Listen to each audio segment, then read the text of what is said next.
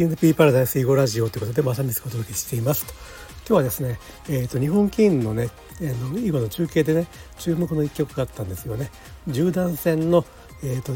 挑戦者決定トーナメントの準々決勝で、えー、藤沢里奈七段が井山裕太二冠にねと対局して、まあ、勝った方がベスト4ということなんですけどもね。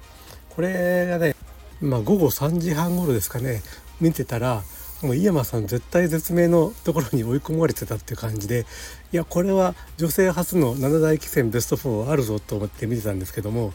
そんな中で井山さんの放った何ていうのかな152手目ですかね、えー、と中央ちょっと左上方面の霧えー、と8の8ですね座標でいうと。8の8の切りがねこれが、まあ、私 AI 動かしながら見てたんですけども全然 AI に予想のない手でなんこのタイミングでここ切るっていうのがねなんか本当に井山さんの独特の勝負術というかだったのかどうか。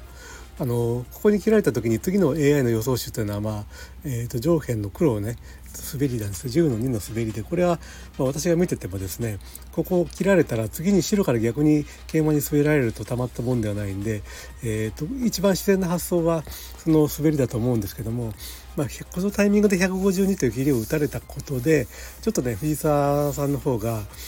なんかいろいろ考えすぎちゃったんじゃないかなというか素直に打てばなんか黒が勝てそうだったのになんかいろいろ考えて黒がこんなタイミングで切ってあ白がこんなタイミングでこんなとこ切ってきたっていうことでなんかいろいろ考えすぎちゃったんじゃないのかなというふうな印象印象まあちょっとその AI の助けを得ながらですまあ素人目目でなんかそんな印象でしたね。いやちょっと本当にねえーと、残念というかね、まあ、あの一応私はねあのあんまり公言してないけどもアンチイヤムなんでと いうこともないんですけど、えと、ちょっと藤沢里奈7段とても残念な結果に終わりました。まあ、でもねこのこういうもうあと一歩でベスト4というところに来るようなね藤沢さんと,、えー、と10代の2人がねほぼ今もう力が追いついてるような感じなので上野梨沙二段とね中村すみれ三段、まあ、中村三段の方はまあ韓国に行ってしまいますけどもなんかねそのそういう若いところがえーとねまあ、必ず7大タイトルの挑戦獲得ということをねやってのけてくれるんじゃないかなというふうに思っております。